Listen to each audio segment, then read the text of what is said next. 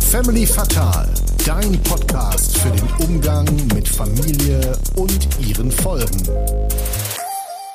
Niemand verarscht Jesus. Moin Philo. Moin Hugo. Na, alles gut? Ja, ich habe es mir mal wieder gemütlich gemacht. Ne? Wie neues, immer. neues Getränk. Ne? Latte Macchiato hatte ich, glaube ich, bisher noch nicht. Ne? Schmeckt aber auch wieder fantastisch. Heute ohne Sprudelwasser. Die Maschine ist kaputt. Ja, bei dir wird das immer zu einem richtigen Erlebnis. Du kommst ganz entspannt rein, ne, dann du holst dir den Kaffee auch nicht selbst, der muss dir angeboten werden. Ja, dann ja. setzt du dich hier hin und äh, genießt dein Leben. Aber ich find's schön. Ja, ich habe Standards. Ne? Also ja, man muss sich auch irgendwie dran gewöhnen. Und ähm, ja, ich nächstes Mal bringe ich mir auch mal vielleicht was Neues mit. Ne? Wer weiß. Ne? Das wird jetzt wird spannend. Ne? Vielleicht vielleicht mal eine Cola. Ne, würde ich hier aber einen Auftrag geben, das sollst du doch nicht selbst mitbringen. Ach so, ja, ja. Ne? Vielleicht bleibt ja mal von der Feier was übrig. Ne? Irgendwie, wer weiß. Ja, gebe ich weiter, Ja, Dann- mich. damit du dir da keinen Stress machst. Ja, wie fandst du ähm, unseren Gast? Unseren Ja, den, den Jonas. Jonas, super Typ. Ich kannte den ja auch schon mal. Der war ja bei unseren Eltern ja schon mal im Gottesdienst zu Gast. Ja, auch mit dem Hund. Cäsar heißt er, glaube ich. Äh, ist, ein, ist ein Engel. Äh, den habe ich leider verpasst. Den hätte ich sehr gerne noch mal getroffen. Er total ruhig, entspannt, lässt sich super streichen, sieht gut aus. Ne? sieht gut aus. Ja, das ist alles wichtige Sachen. Das trainiert ne? bei einem Hund. Den hätte ich auch echt gerne noch mal getroffen. Ja, den hast du leider verpasst. Der kam auch rein, hat erstmal alle nett begrüßt, ordentlich laut gebellt. Aber ab dem Zeitpunkt, wo wir aufgenommen haben, lag er hier ganz still und hat zugehört. Zwischenzeitlich auch, ähm, das hört man in der Folge, glaube ich, nicht, aber hier wurde gebohrt, deswegen hatten wir ein, zwei Oh. Unterbrechungen. Das hat den Cäsar aber auch gar nicht aus der Ruhe gebracht. Und zum Schluss hat der Florian ihm noch ein paar Katzenleckerlis hingelegt und die hat er auch alle weggeatmet, ohne Probleme. Also war, war cool, dass er da war. Ja, ein guter Gast auch noch. Ne? Also direkt zwei für einen. Ja, ähnlich toll wie der Cäsar war auch der Jonas Ermes, der Gast unserer Folge, mit dem, also ehemaliger Fußballprofi, äh, mit dem ich so ein bisschen über seinen Lebensweg gequatscht habe und da waren wirklich viele beeindruckende und interessante Sachen dabei. Ja, und wenn ihr ne, wissen wollt, welche beeindruckenden Sachen der Hugo jetzt meint, ja, dann müsst ihr dranbleiben, nicht direkt wieder abschalten. Wird super interessant, schön übersichtlich alles durchgegangen und äh, wirklich beeindruckend fand ich auch, als ich mir das angehört habe. Ja, gerade mit so einer, also wirklich mit immer so einer Entschlossenheit die Entscheidungen getroffen und immer nach vorne geblickt und gleichzeitig sehr reflektiert. Es klingt bei ihm alles so einfach, aber ich finde, der hat da schon echt einen tollen Lebensweg hingelegt und ähm, ich finde, es lohnt sich auf jeden Fall dran zu bleiben. Ja, ich auch. Und äh, wenn ich mir sowas dann immer anhöre, ne, vorher, äh, beziehe ich das natürlich auch auf mich. Ne? Und äh, meine Entscheidung, natürlich auch deine und Vitos Entscheidung, ne, die kriege ich ja alle ganz schön mit.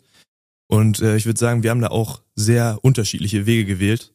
Ne? Allein, dass äh, ich jetzt eine Ausbildung mache und ihr beiden studiert. Und äh, ich wollte eigentlich immer direkt ausziehen nach dem Abi, äh, weil mir das zu Hause alles äh, zu stressig war mit den Eltern. Dann habt ihr ja noch ganz lange zu Hause gewohnt, ne? Und äh, ja, dann bin ich jetzt zwei Jahre später noch immer zu Hause. ähm, aber mittlerweile ist das eh ein ganz anderes Wohngefühl geworden mit äh, unseren Eltern, weil ich halt älter bin und eh meine Entscheidungen alle selbst treffen kann. Und es ist eher so ein bisschen wie ein WG-Leben, ohne dass ich äh, kochen muss. Das ist eigentlich ganz schön. Ja, du genießt die Vorteile von zu Hause und die nervigen Teile konntest du so ein bisschen abändern, weil du dich in den Keller verschanzt hast und die Ja, Eltern ja, nicht mehr so und- viel mitkriegst. Und ihr auch ausgezogen seid, ja. Genau, das ist doch eigentlich das Schönste daran, ne? Ja, und ich finde, ihr habt aber auch ein bisschen den einfachen Weg äh, rausgenommen. Ihr seid nicht sehr weit weggezogen, muss man jetzt sagen. Ne? Ihr pendelt beide und ihr seid eher so ein bisschen so wie Nachbarn jetzt, für mich zumindest vom Gefühl her. Ihr seid wirklich äh, noch sehr in Reichweite geblieben. Ja, das hat sich ja wirklich einfach gut angeboten mit der Wohnung und jetzt ist ja mein Uniort nicht so weit weg. Ich habe ja alles noch relativ zentriert da. Ne? Ja, ich finde das ja auch ganz schön. Ne? Also ein bisschen mag ich euch ja auch schon noch. Ne? Ab und zu mal ein paar Bälle schlagen mit dir, ein bisschen Tennis, Badminton, ja, wie es halt kommt. Ja, und äh, die relativ regelmäßigen Besuche, ne, alle zwei Wochen vielleicht mal bei Vitus, du vielleicht einmal die Woche da, ne, Auto abholen, wegbringen, ist ja alles ganz schön, ne, aber nur mit Mama und Papa leben ist gerade schon auch entspannt. Habe ich ein bisschen mehr Platz, Zweizimmer, Ankleide, ne, Schlafzimmer. Ja, du, du machst das alles richtig. Ich freue mich auch mal, wenn wir dann noch mal ein paar Bälle schlagen oder so. Ich bin immer noch in der Nähe, aber habe gleichzeitig meinen eigenen Raum.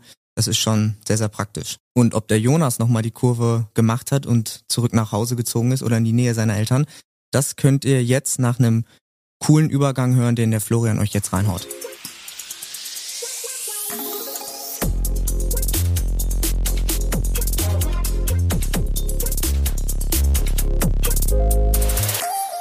Niemand verarscht Jesus. Hallo Jonas. Hallo Hugo. Ich muss sagen, ich finde es sehr cool, dass du deinen Hund mitgebracht hast, weil als ich das gehört habe, ähm, ist mir direkt in den Kopf äh, geschossen, dass das eigentlich perfekt zu der Folge heute passt. Denn wir sprechen ja über Ablösung vom Elternhaus, Selbstfindung, Erwachsenwerden. Und ein Hund zu haben, ist für mich eigentlich der Inbegriff auch von Erwachsenwerden und Verantwortung übernehmen. Mit wie vielen Jahren hast du dir den geholt? Boah, ich habe ihn mit 24, Mhm. 23 oder 24 ist er zu uns gekommen. Und es passt auch dahingehend dazu, weil es für uns früher in der Familie eigentlich ein No-Go war und es klar war, wir würden niemals einen Hund bekommen. Und ähm, ja, als ich mich dann aber so ein bisschen abgelöst habe und alleine gewohnt habe, beziehungsweise da schon mit meiner Frau zusammen war, halt klar, ja klar, jetzt ist der Zeitpunkt, einen Hund zu bekommen. Hattet ihr denn ein anderes Haustier oder war ein Haustier generell ein No-Go? Nee, ich hatte mal Hasen Mhm. oder ein Kaninchen. Ja. Das dann irgendwie so kurz vor Ostern verschwunden ist. und ähm, das war's aber dann, glaube ich. Ja. Aber zwei Kaninchen hatte ich auch mal, die wurden dann nacheinander. Erste Nacht das eine Kaninchen, wir schätzen vom Marder, zack, tot. Zweite Nacht, nächstes Kaninchen. Ja, das war auch nicht, war nicht so eine leichte Phase.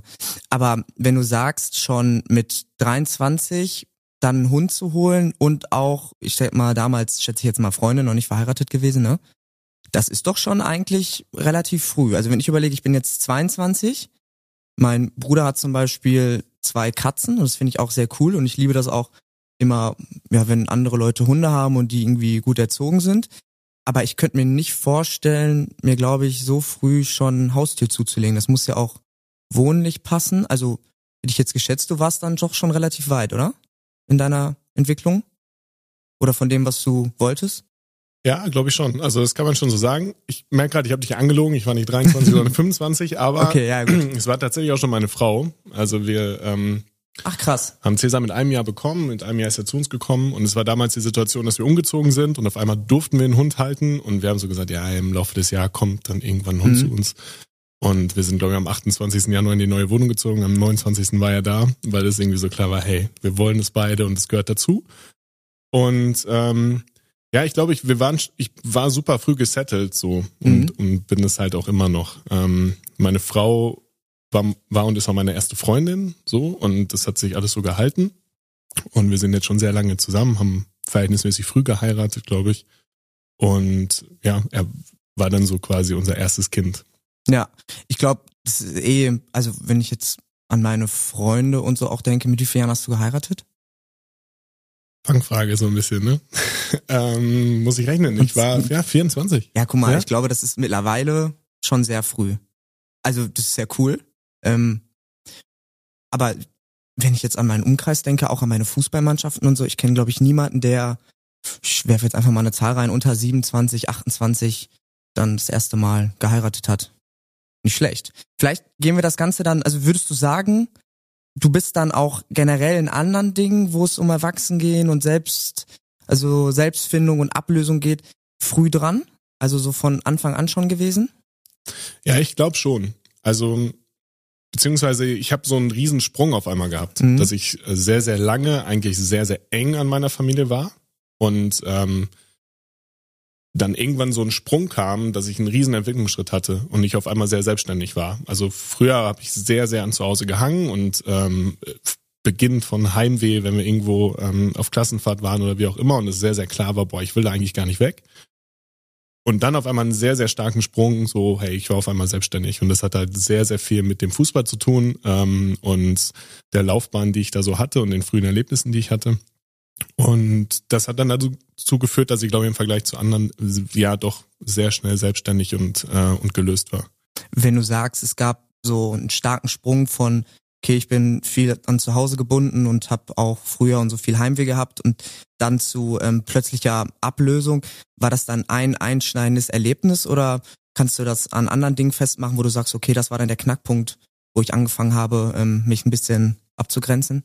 Also es ist halt so, dass ich ähm, mit, mit 16, 17 Jahren hat sich auf einmal bei mir total die Fußballlaufbahn beschleunigt. Ne? Mhm. Also ich bin ja im, im Sauerland aufgewachsen, am Ende der Welt, wo alles total ruhig ist, wo du eine sehr kleine Bubble hast.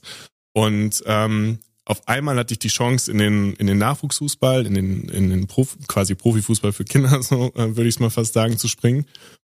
Und damit geht halt irgendwie so einher, dass du aus deiner Bubble rausgerissen wirst, immer mal wieder, ähm, dass du sehr, sehr viele Eindrücke auf einmal sammelst, die außerhalb deiner Komfortzone sind, dass du in meinem Fall, und da bin ich meinen Eltern total dankbar für, sehr früh eigene Entscheidungen treffen musst, weil irgendwie immer klar war, sei es egal, zu welchem Verein möchtest du wechseln oder wie soll das ja alles einfach laufen. Das war immer eine Entscheidung, die, am, die bei mir lag. Und meine Eltern haben das begleitet, aber haben nie gesagt, ich treffe die Entscheidung für dich oder du musst dich so entscheiden. Und all diese Prozesse haben, glaube ich, dazu geführt, dass ich halt sehr früh sehr selbstständig geworden bin und mich darüber so ein bisschen aus diesem ähm, ja irgendwie auf einen Seite gelöst habe, aber auf der anderen Seite immer noch eine starke Verbindung gehalten habe ähm, und immer wusste, okay, da ist irgendwie so so ein Rückzugsort quasi, wo, wo alles cool ist und wo ich auch in die Bubble zurück kann, aber ich habe sie halt auch schnell aufgelöst.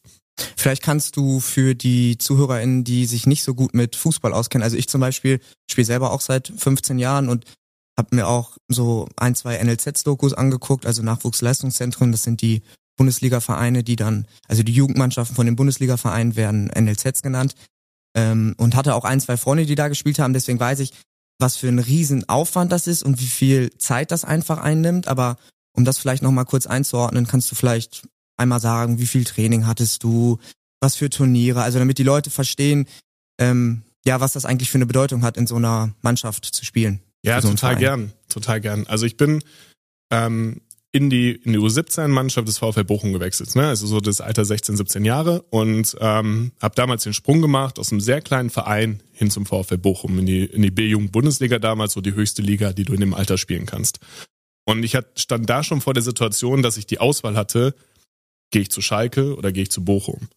Und mein Elternhaus und auch die Sozialisation war eigentlich so, du musst nach Schalke gehen, weil das so in der Familie so der Club war. Ja. Und ich mich aber bewusst schon dagegen entschieden habe und meine Eltern mich auch nicht gesteuert haben. Gute Entscheidung, ja. ja danke. ähm, und irgendwie aber für mich so klar war, hey, ich bin nach dem Gefühl gegangen. Ich bin bei beiden trainiert, beim VfL habe ich mich total ja. wohl gefühlt und es war klar, ich gehe zum VfL Bochum. Und es war aber halt so die erste eigene Entscheidung und schon eine echt gravierende Entscheidung. Ne? Und ähm, genau, bin dann zum VfL Bochum gewechselt und das hat dazu geführt, äh, dass ich dann auf einmal fünfmal die Woche Training hatte. Ja. Ähm, und gleichzeitig habe ich noch in Auswahlmannschaften gespielt, also erst in der Westfalen-Auswahl, dann in der U17-Nationalmannschaft. Und das hat dann immer dazu geführt, du hattest zwischendurch irgendwelche Trainingslager, du hattest vielleicht Auslandsreisen.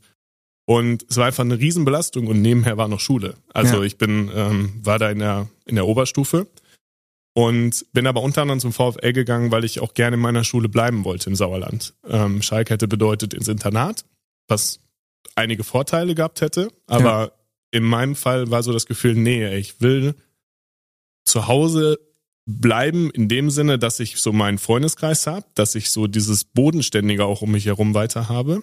Und ähm, ich nehme halt den Kauf dafür, extrem viel fahren zu müssen und einen Zusatzaufwand zu haben, aber ich habe so das Gefühl, okay, ich brauche das, um diese andere Welt, in die ich da gekommen bin, auszugleichen. Und das hat dann dazu geführt, dass mein Tag irgendwie morgens will vor sieben oder halb sieben aufstehen, ähm, mit dem Bus zur Schule, acht Stunden Schule, dann hat meine Mama mich auf dem ja, auf der Hälfte des Rückwegs quasi abgeholt. Ja. Wir sind schnell nach Hause gefahren. Ich habe mich umgezogen, im Auto gegessen. Sie hat mich weitergefahren zu so einem Fahrdienst vom VfL und so weiter und so fort. Also mein Tag ging von halb sieben morgens bis abends um zehn war ich wieder zu Hause.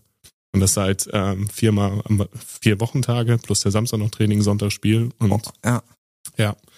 Also kannst du eigentlich von Glück reden, sag ich mal, dass du erst relativ spät in so eine Jugendmannschaft gekommen bist, ne? Weil der Weg beginnt ja oft schon früher. Also dass du es geschafft hast, in der U16 quasi dahin zu kommen und dann ein Jahr später auch schon Nationalmannschaft gespielt hast, dann wurdest du ja ziemlich spät entdeckt eigentlich erst, ne? Und hast den Trubel. Total. Also in, vor allem, wenn du jetzt dir anschaust, wann heute eigentlich so diese Laufbahnen in den NLZs auch beginnen. Die beginnen halt so, ja, vielleicht in der U12, U13, in vielen, vielen Fällen. Und ich war, was das angeht, ein totaler Spätstarter. Und ähm, hatte auch mit, mit 10, 11 eine erste größere Verletzung und habe eigentlich diesen Traum, den du, den ich als Junge hatte, der aber ganz weit weg war, der war da halt auch eigentlich aufgelöst. So. Und dann hat sich es aber doch noch dahin entwickelt, dass es ähm, auf einmal möglich wurde. Und dann ging es halt super rasant, so wie du es gesagt hast, ne? Weil innerhalb von einem Jahr aus der aus der B-Jugend-Bezirksliga in die B-Jugend-Bundesliga ja. in die Nationalmannschaft und kurz danach durfte ich halt mit nach Nigeria zur, zur 17 Weltmeisterschaft fliegen. Das war halt total weird und äh, ging halt unglaublich schnell. Aber du hast immer, also für dich war klar, ich mache die Schule zu Ende, ich will da bleiben, das hat auch alles gut geklappt, also mit Schule und äh, Fußballverein, also das hat, du hast es quasi alles auf die Kette bekommen.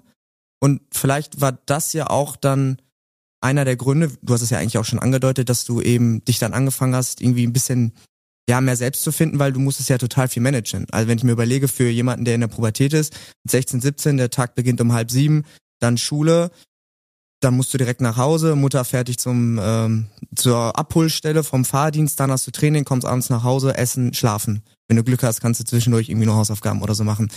Ähm, würdest du sagen, also, dass der Fußball, also auch generell die NLZs Selbstständigkeit irgendwie fördern? Also, dass man dadurch wachsen kann? Weil ich, ich zum Beispiel aus meiner Perspektive denke mir auch immer, das ist ja wahnsinnig viel Druck, den man da auch erlebt. Also du hast ja jedes Jahr Auswahlgespräche, wo es sein kann, neuer Trainer kommt, zack, du fliegst raus. Dann, wie du gerade schon gesagt hast, dann fliegst du sogar nach Nigeria in dem jungen Alter und musst für dein Land performen. Das sind ja Situationen, die hast du jetzt nicht um, die hat nicht jeder Jugendliche, also ich hatte die zum Beispiel nicht.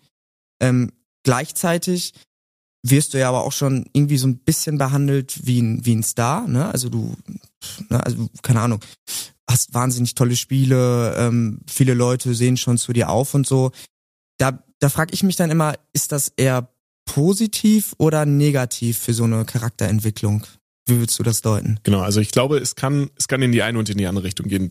Das ganze Erlebnis, was du da hast und die ganze Welt, in der du dich bewegst, kann dazu führen, dass du sehr früh selbstständig und frühreif wirst und, und dich von, von Dingen lösen kannst. Es kann aber auch genau in die andere Richtung führen, dass du in, in Abhängigkeiten gerätst, dass du quasi erschlagen wirst von all dem, was auf dich zukommt, von den großen Betreuungsthemen, die einfach so da sind, weil dir auch sehr früh schon alles abgenommen wird und du gar nicht lernst, für dich selber zu sorgen. Und es kann in die und die Richtung gehen.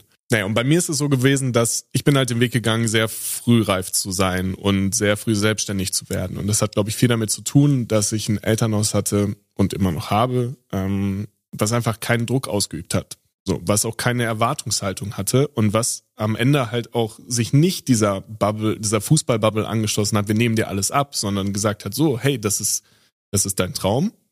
Ähm, und du bist auch dafür verantwortlich, was daraus zu machen. So, das fängt an beim, beim einzelnen Training, das fängt an, wie du, wenn du irgendwie selber dich in der Sommerpause fit halten musst, was du da tust, so, dass meine Eltern nicht hinter mir standen, hey, du musst mal wieder, sondern es war so klar, hey, das ist dein Thema und das ist dein Traum und du willst es machen, nicht wir. Und wir haben nicht die Erwartungshaltung, dass du Profi wirst, dass du Geld verdienst, dass du die Familie vielleicht mit versorgst, sondern es, du musst da was draus machen. Und ähm, ich habe das halt angenommen und das hat dazu geführt, ähm, dass, dass ich halt diese frühe Selbstständigkeit bekommen habe. Und auf der anderen Seite ähm, ist es halt diese, dieser Freundeskreis, den ich erhalten konnte, weil ich nicht ins Internat gegangen bin, sondern in, in meiner Schule geblieben bin. Und es war immer so, hey, das Bodenständige um mich herum. Und die haben auch nicht den Fußballer gesehen, sondern die haben halt Jonas gesehen, mit dem sie seit zehn Jahren in der Schule sitzen. Und ähm, für mich war das halt, Schule war einfach Freizeit. Bin da hingegangen, es hat halt gut nebenher funktioniert und ich habe meine Leute getroffen. Und all das zusammen hat halt eine Atmosphäre geschaffen, wo so klar war, okay, ich kann mein Ding machen, ich muss mein Ding aber auch machen, ich bin dafür selbstverantwortlich, wo es hingeht. Und äh, das war so Ausgangspunkt dafür, dass ich halt sehr früh eigene Entscheidungen treffen musste, selbstständig wurde und mich in gewisser Weise gelöst habe. Ist jetzt natürlich auch Spekulation, aber vielleicht warst du deswegen dann auch so schnell zum Beispiel in der Nationalmannschaft, weil du das wirklich als Hobby gesehen hast und deswegen auch befreit aufspielen konntest. Also du hattest halt, wie gesagt, keinen Druck um vielleicht noch bei der U17 zu bleiben, weil da habe ich dann was Interessantes gefunden. Da hattest du in irgendeinem Interview mal gesagt, da hast du dann gemerkt, okay, der Fußball ist mir aber irgendwie auch zu fremdbestimmt. Mhm. Ähm, vielleicht kannst du einmal erklären, woran du das gemerkt hast? Ja, und ich glaube, die große Frage ist, wie passt das auch mit dem zusammen, so was ich davor erzählt habe? Also wenn du, ich, ich bin halt sehr früh selbstständig geworden, ich habe sehr früh ein eigenes oder angefangen, ein eigenes Bild von der Welt so zu entwickeln und was ich für richtig erachte, was ich auch für mich selber möchte. Und ähm, ja, beim Fußball ist es halt so, du kriegst halt unglaublich viele Dinge vorgeschrieben. Und das habe ich halt bei der Sabo 17 WM gemerkt. Wir sind nach Nigeria geflogen und ich habe so gedacht, wow, krass, raus aus deinem kleinen Sauerland in die große Welt und du lernst einfach mal kennen, wie die Welt eigentlich wirklich aussieht. Und wir kommen da an, wir landen, wir kommen in den ersten Bus, werden zum Hotel gefahren, pennen da am nächsten Tag vom Hotel äh, mit dem Bus zum, zum Trainingsplatz, mit dem Bus zurück, wieder ins Hotel, du musst da bleiben und dann geht's wieder am Sportplatz und so. Also es war irgendwie so, hey, ich darf aber auch gar nichts von dieser anderen Welt wirklich kennenlernen. Und wenn wird sie mir vorgegeben von, von dem, ähm, ja, von, von dem Weg, den wir halt mit dem Bus zum Trainingsplatz nehmen. Und ähm, es war klar, du musst dann, dann trainieren und das und das kommt und so weiter und so fort. Und ich habe mir hat das halt, das hat mich sehr eingeengt, weil es halt so klar war, es ist alles auf den Fußball und auf die Leistung fixiert. So klar, ich war in der Welt und das war auch okay, das war Teil dessen. Aber ich habe halt gedacht, es muss doch auch das andere geben. Also ich muss doch auch das andere sehen können. Und ähm, ich habe da so angefangen, so dieses Gefühl zu entwickeln, das engt mich aber auch extrem ein. Also es macht mir Spaß und das ist halt ähm, das, wofür ich seit Jahren mich halt irgendwie in Anführungsstrichen quäle und, und viel irgendwie auf mich nehme, aber auf der anderen Seite engt es mich total ein, weil es so, ja, so eindimensional ist. Und das war, glaube ich, so ein Punkt, wo ich so gemerkt habe, ja, das ist irgendwie auch, das bestimmt mich halt echt fremd.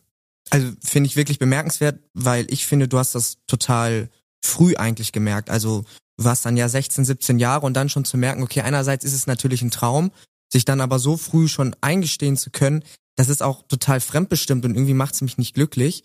Finde ich wirklich beeindruckend, weil es eben so früh geschehen ist und eben, also kann mich jetzt natürlich nicht hineinversetzen, aber man steht ja wirklich kurz davor und wenn man dann auch schon in der Nationalmannschaft spielt, dann kann man mit, natürlich braucht man immer noch wahnsinnig Glück, weil wenig Leute genommen werden, um Fußballprofi zu werden. Aber man steht ja wirklich so kurz davor und da dann den Gedanken zu bekommen, ähm, es ist aber irgendwie auch nicht das, was mich komplett erfüllt, finde ich, finde ich wirklich stark. Um das Ganze dann vielleicht so ein bisschen abzureden, weil wir jetzt äh, viel natürlich auch über deinen Werdegang gesprochen haben, der aber natürlich auch entscheidend ist für die ähm, Selbstfindung und Ablösung vom Elternhaus. Du hast dann einen Profivertrag geschrieben, noch ein Spiel in der vierten Liga hast du, glaube ich, drei gemacht, mhm. ne? Auch vor 30.000 und so, alles wahnsinnig cool. Hast aber auch schon nebenbei studiert, ne? Ja, genau. Hattest du schon ein Bauchgefühl, dass das vielleicht nicht, also dass du nicht erst nur die Fußballkarriere machst und danach was, sondern nebenbei dir schon irgendwas aufbaust? Ich glaube, das hatte verschiedene Gründe, warum ich angefangen habe zu studieren nebenbei. Und ähm, ich komme noch mal ganz kurz auf das zurück, was du zur 17. WM gesagt hast ja. und dieses sehr früh diese Perspektive zu haben und auch dieses Hinterfragen des, des Traums so. Ich glaube, also ich erzähle das natürlich jetzt irgendwie retrospektiv und ich bin jetzt immer schlauer, als ich damals schon war, aber auf jeden Fall war so ein Gefühl da, da ist irgendeine Irritation. Und ich habe ja trotzdem erstmal diesen Weg, bin ich weitergegangen, ne? wie ja. du es gesagt hast. Ich habe dann einen Profivertrag unterschrieben und so weiter und so fort. Ähm, und dieses nebenbei Studieren war aber halt, vielleicht kam das so aus dieser ersten Irritation heraus, weil so klar war, ich will noch etwas machen außerhalb des Fußballs. Ich plakativ gesagt, ich brauche noch was für den Kopf und nicht nur für ja. den Körper. Ähm, ich war relativ ähm, schnell davon überzeugt ist, dass das, was viele oft erzählen, so, das kann halt auch morgen vorbei sein mit dem Fußball, dass das wahr ist. Und ähm, da liegt natürlich auch so diese frühe Verletzungserfahrung hinter, ne? dass ich halt so wusste, da war schon mal was und es macht schon Sinn, nebenbei was zu studieren. Und du hast ja auch die Zeit dafür, das zu tun nebenher. Hat man? Weil das machen ja wirklich die allerwenigsten, ne? Du warst ja schon eine absolute Ausnahme, oder? Ja, also es haben die wenigsten gemacht. Ich, ich weiß nicht, ob die Zahl mittlerweile gestiegen ist, aber du musst, du musst dir halt so überlegen, oftmals ist einmal am Tag Training. Das heißt, ja. das sind 90 Minuten. Dann machst du drumherum ein bisschen was im Kraftraum, aber je nachdem, wie du halt, welche Einstellung du auch dazu mitbringst, so, du hast auf jeden Fall genug Zeit, okay. um etwas zu tun. So. Ja. Und ähm, ist zumindest meine Überzeugung. und deswegen war ich so klar, hey, ich will das auch machen. Und ähm, ja, das, das, ja, und ich habe auch Last Point. Ich habe halt auch wieder irgendwie eine Normalität gesucht, weil ich wusste, diese Fußballblase ist halt irgendwie nicht zwingend die Normalität, vor allem nicht für einen für einen 19-Jährigen.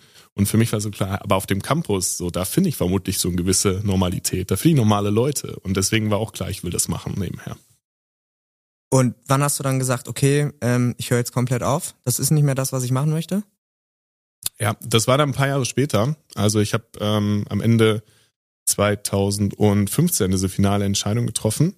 Und ähm, das nach drei Jahren Bochum im Seniorenbereich, einem Jahr bei Alemannia Aachen im Seniorenbereich. Und ähm, das ist so ein Prozess gewesen, dass sich so diese Irritation zum einen immer mehr verstärkt hat, dass ich das Gefühl hatte, okay, das engt mich jetzt mehr ein, als dass es mich auch erfüllt. So, das war die eine Perspektive. Die andere Perspektive war auch, dass ich nicht mehr das Vertrauen in meinem Körper hatte, weil nochmal Verletzungen hinzugekommen sind und ich nicht diese hundertprozentige Überzeugung hatte, der Körper ist dafür gemacht, Profifußball zu spielen. Und all das zusammen hat dann halt irgendwann zu dem Punkt geführt, dass ich gesagt habe, okay, hey, so macht es keinen Sinn. Und ich will jetzt auch nicht weiter Regionalliga oder sowas spielen und das noch ein paar Jahre machen, sondern dann mache ich einen harten Cut, studiere zu Ende und fange halt einen komplett neuen Weg an. Und wie einfach ist dir diese Entscheidung gefallen? Weil das stelle ich mir persönlich wahnsinnig schwierig vor. Zu sagen, ich höre jetzt komplett auf, ich ziehe jetzt den Cut. Ähm, es hat Spaß gemacht, aber es hat irgendwie nicht funktioniert oder es ist nicht das Richtige für mich. Aber das dann zu entscheiden, weil ich glaube, dieser Moment, wenn man es dann entschieden hat, da passiert dann ja ganz viel. Wie, weil ich finde, wenn wir uns so unterhalten, ähm, du hast das immer alles wahnsinnig bedacht gemacht und wirklich immer alles reflektiert, aber dann komplett damit aufzuhören, wie war das? Der Moment, diese Entscheidung zu treffen und sie auch auszusprechen, ist halt der beste Moment.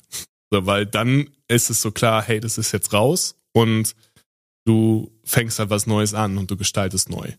Und in mir steckt halt so, ich treffe eine Entscheidung und dann ist, dann steht die halt. Ja. Und das, was danach kommt, ist für mich Gestaltungsraum und nicht irgendwie permanent zurückdenken und betrauern, was hätte sein können, sondern hey, dann gestalte ich halt, ne?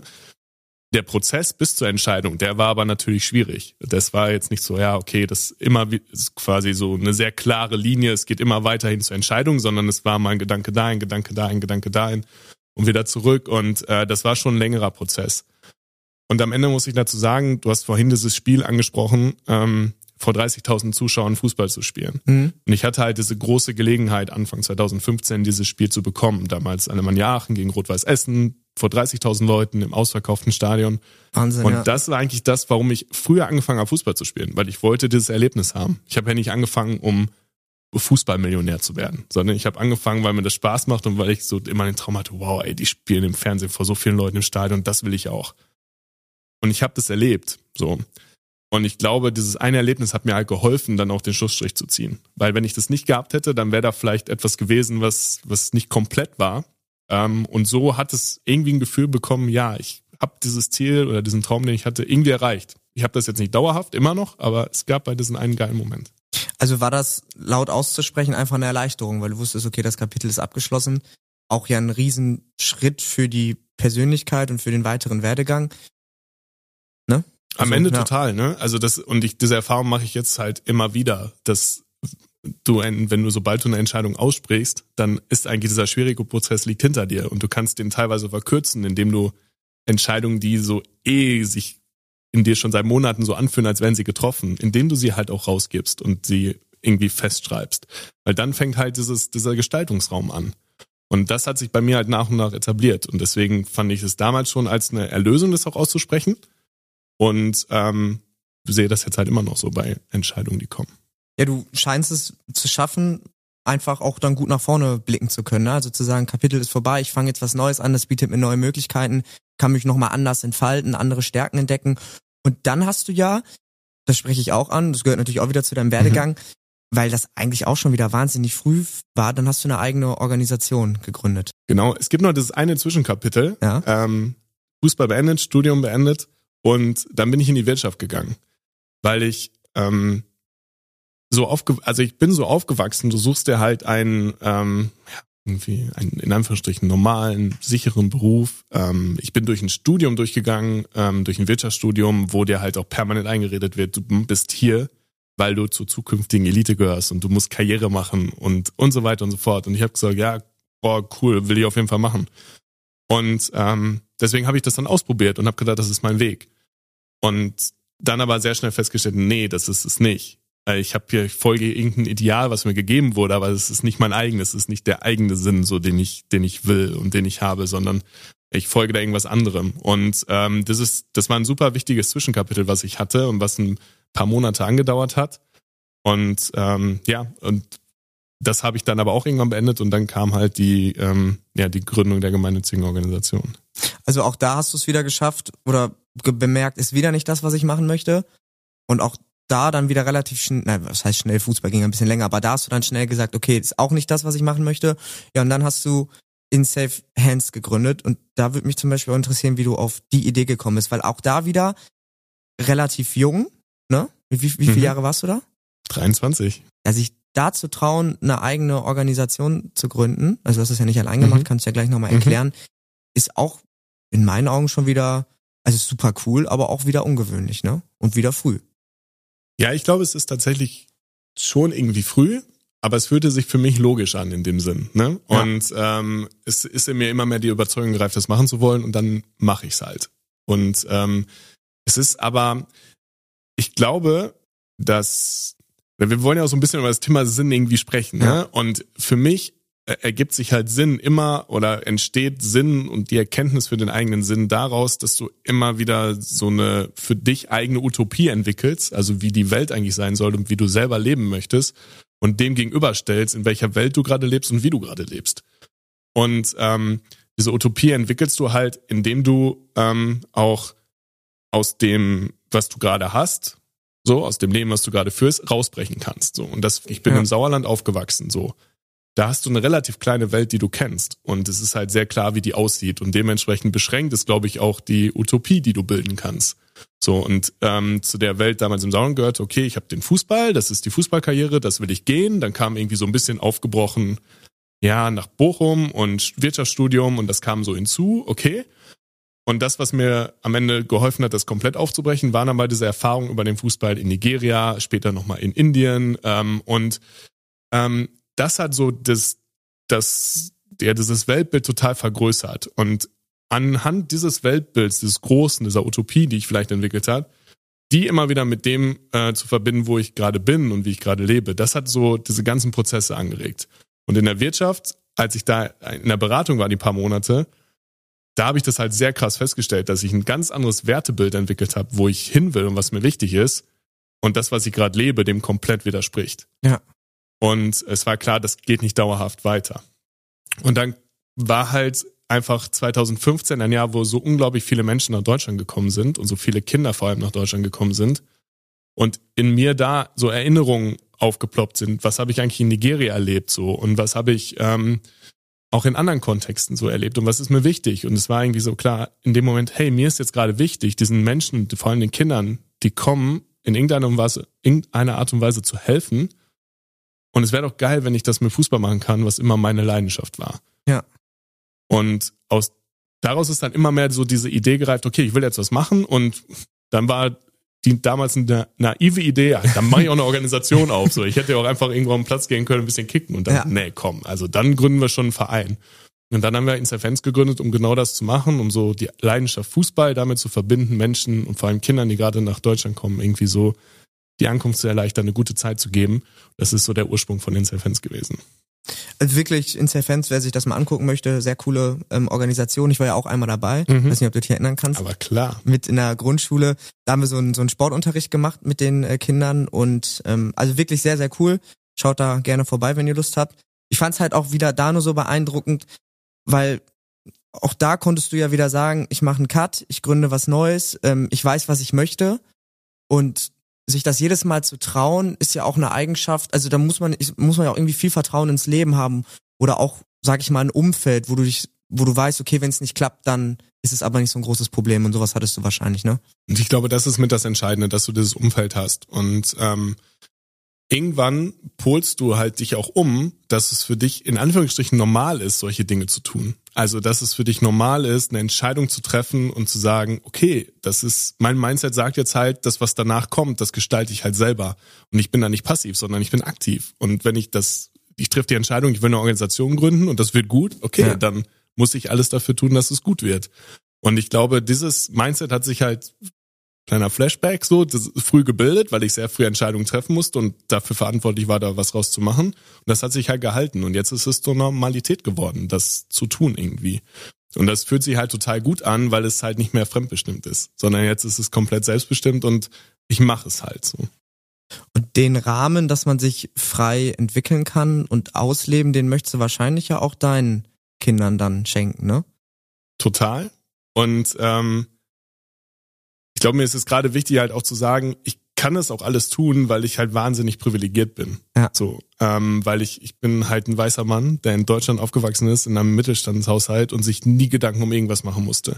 Und aus diesem Situation, aus diesem Privileg heraus kann ich all das machen. Ich weiß, dass es viele Menschen nicht können, vor allem nicht in dem Umfang, wie ich das tun konnte. Und ähm, dieses Bewusstsein habe ich nach und nach bekommen und dieses Bewusstsein leitet mich jetzt halt auch zu sagen, okay, einmal, mir ist es wichtig, das den eigenen Kindern weiterzugeben und ähm, ihnen aber auch das Bewusstsein für ihre eigenen Privilegien zu geben und was sie daraus machen können. Und auf der anderen Seite jetzt zum Beispiel mit Inside Fans auch vielleicht Kindern, die nicht diese Privilegien genießen, dabei zu unterstützen, dass sie trotzdem einen selbstbestimmten Weg gehen können. So und das führt das halt irgendwie alles zusammen am Ende. Ich finde unfassbar wichtig, was du da sagst, weil das ist auch eine Sache, die ihm immer wieder auffällt, wenn man sich dann vergleicht und überlegt, wie gut man es eigentlich hat. Also die Probleme, die uns betreffen, wie du schon sagst, dann ist der eine Job nicht so gut. Ich finde es trotzdem wahnsinnig beeindruckend, dass du dann sofort was nach, nach was Neuem suchst und sagst, das ist es nicht. Trotzdem sind das ja im Vergleich zu anderen Dingen wahnsinnig winzige Probleme. Mhm. Und deswegen ist das vielleicht ja auch eine Sache, die dann vielleicht jemand mitnehmen kann, dass man es dann einfach gerade in so einer Situation auch einfach gut probieren kann, weil es kann nicht so viel schiefgehen, ne? Total, also ich wäre immer total weich gefallen. Das ist, das ist halt das Entscheidende gewesen, ne? Und das kommt halt aus diesen Privilegien. Hätte der Fußball, keine Ahnung, wäre ich zum VfL gewechselt und in der U18 hätte man mir gesagt, geht nie weiter, okay. Ich hätte mein, mein Umfeld weiterhin gehabt, ich wäre da zur Schule gegangen, hätte Abi gemacht, hätte vielleicht trotzdem studiert oder was auch immer. Ja. In Fans hätte nicht geklappt, okay, ich, oder es klappt auch heute nicht, ich kann wieder zurückgehen in die Wirtschaft oder ich kann irgendwas anderes machen und ähm, all das hat halt diesen, diesen Hintergrund, ähm, ja, dass ich halt super frei bin und diese Privilegien genieße. Und ich weiß, dass es halt auch nicht bei allen so ist und dass es für, für viele Menschen deutlich schwieriger ist, diese Entscheidung zu treffen und diesen Weg zu gehen. Und dann ist es für mich nochmal mehr ein Zeichen zu sagen, ja, dann musst du das auch machen. Wenn du das kannst und darfst und das Privileg hast, es zu tun, dann mach es doch. Ja, also du hast aus deinem, aus deinem Privileg, aus deiner Erfahrung gemerkt, okay, gibt eben viele Menschen, denen geht es deutlich schlechter und mit deiner Organisation hilfst du denen jetzt, was wirklich sehr, sehr cool ist. Du hast ja vorhin davon gesprochen, wie wichtig das auch ist, aus der Bubble rauszutreten und mit äh, Utopie und allem drum und dran.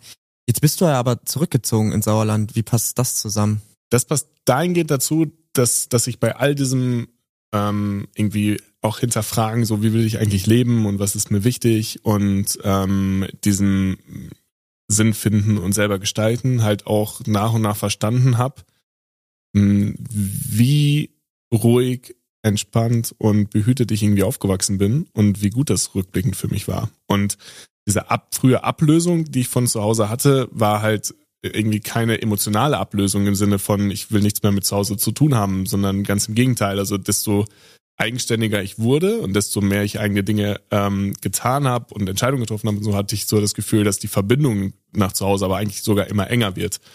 Ähm, und es dann irgendwie so klar war, okay, da stehen jetzt eigene Kinder an und es wäre zum einen voll schön, wenn die in der Nähe ihrer Großeltern aufwachsen und das so erleben, weil genau so habe ich das auch erlebt. Ich beide Großeltern äh, oder Großeltern von beiden Seiten im Dorf und mit denen aufgewachsen und das wollten wir auch für unsere Kinder. Und das haben wir jetzt auch, weil sowohl die Eltern meiner Frau als auch meine Eltern in der Ecke sind, äh, Urgroßeltern sind sogar da und alles.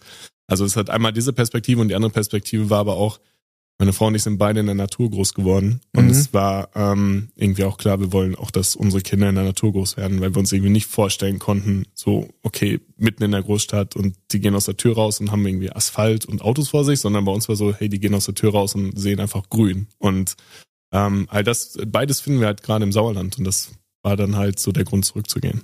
Also einfach eine sinnvolle Entscheidung, weil man da ein Umfeld hat, in dem die Kinder behütet aufwachsen können, auch ein Umfeld hat, was man gut findet für die Kids und gleichzeitig natürlich auch ich sich irgendwie gut zurückziehen kann. Ne? Also es ist ein bisschen ruhiger und von da aus kann man ja immer noch in die große weite Welt, wenn man Interesse hat. Ja, total, genau. Also es ist so dieses entschleunigte Aufwachsen. Ja. So empfinde ich es zumindest. Und natürlich ist es auch gleichzeitig Entschleunigung für uns, ne? Weil äh, irgendwie die Großstadt habe ich irgendwann als so stressig empfunden für uns Erwachsene auch. Und deswegen tut uns diese Entschleunigung auch, glaube ich, ganz gut. Für die Kinder sowieso.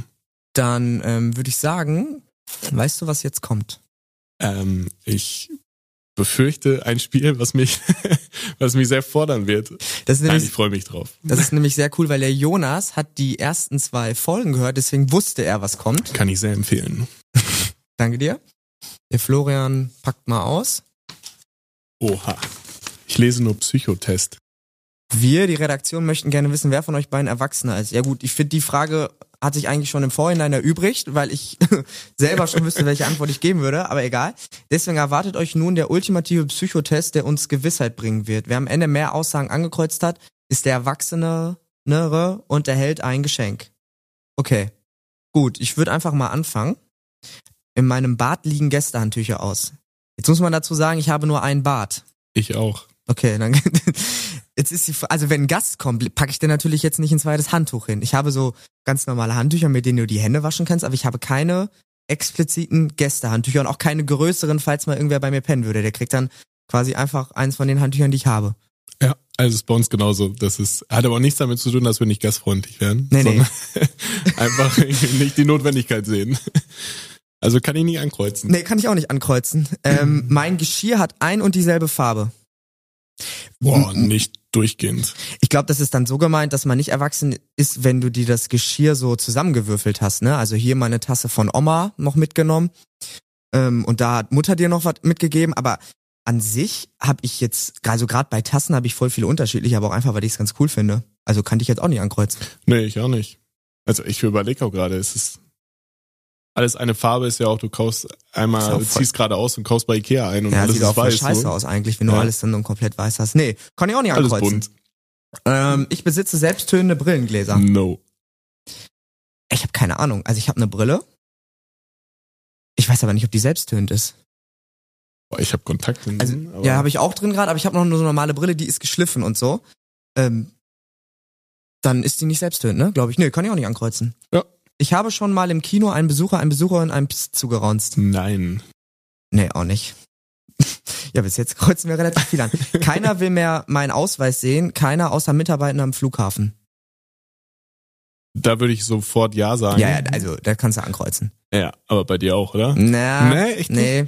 Ich war letztens noch, wollte ich in einem Club, also vielleicht ist das auch, nee, ich musste zeigen. Bei mir war das in der Regel ab 14 tatsächlich so, weil Ab ich, vier- ja, du auch ich so war bist, unglaublich ne? groß und ich hatte zwei ältere Freunde, die mir bis zur Schulter gingen und es war irgendwie immer ganz easy irgendwo reinzukommen. Ja, aber auch jetzt mit Bart und so, also wer dich jetzt noch fragt, der, Ja, ja. ähm, der will deinen Namen wissen, um danach Ja. dich irgendwie auf Instagram oder so zu suchen.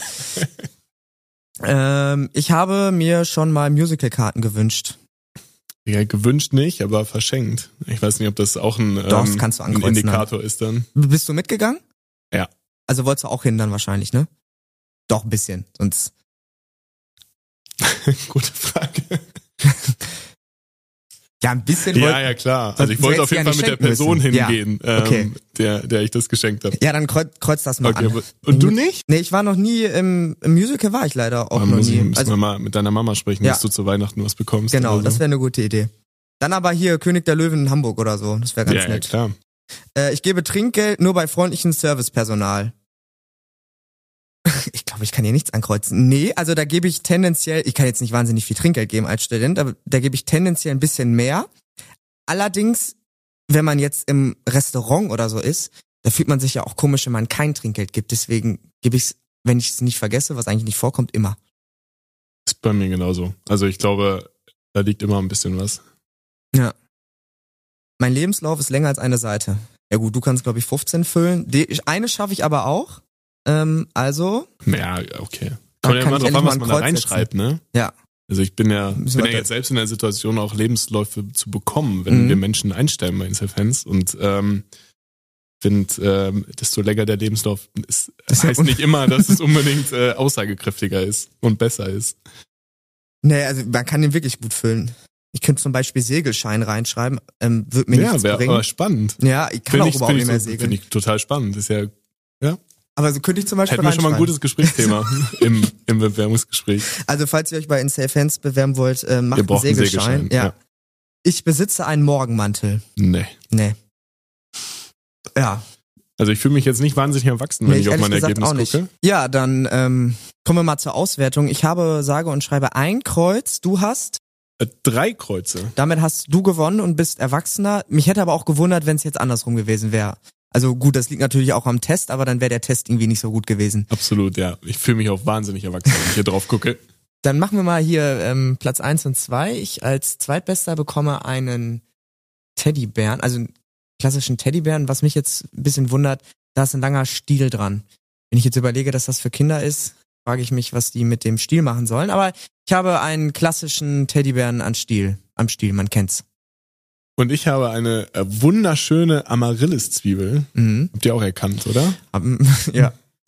Ja, klar. Eine also es, ähm, ich hoffe, sie ist nicht so pflegeintensiv und ich muss sie einfach nur in den Garten legen und es entsteht etwas daraus. Ähm, ja, Ja, kann Das, man. ich ich frage mich gerade, brauchst keine Freude vortäuschen. Also da würde ich mich jetzt, finde ich mein Geschenk zum Beispiel bis auf den Stiel irgendwie geiler. Ist, es, ist es ein Auftrag, also dein Geschenk auch immer so ein bisschen kindlich zu bleiben wohl? Weil du jetzt auch noch das schönere und verspieltere Geschenk hast? Oder meinst du, steckt eigentlich nichts dahinter? Ähm, ich hoffe, da steckt nichts dahinter. Weiß ich nicht. Mal gucken. Wer die Geschenke sehen möchte, weil ich glaube, gerade deine Zwiebel, hättest du mir jetzt nicht gerade gesagt, was das für eine ist, dann hätte ich ja nicht mal erkannt, dass das eine Zwiebel sein soll. Äh, Wir machen ein Foto, ähm, das kann man dann auf Instagram sehen. Ja, absolut. Super. Dann, äh, Jonas, vielen Dank, dass du da gewesen bist. Ich habe viel gelernt, gerade über ähm, Selbstfindung, also eigene Wege gehen und Entscheidungen treffen. Aber auch sonst war das ein super nettes, tolles Gespräch. Ich danke dir recht herzlich, dass du da warst. Danke dir, hat sehr viel Spaß gemacht. Ja, und dann würde ich sagen, kommt jetzt der Abspann, ne, Florian? Not a mercy. Family Fatal ist eine Produktion der Beckdesign GmbH für Kirche in 1 Live.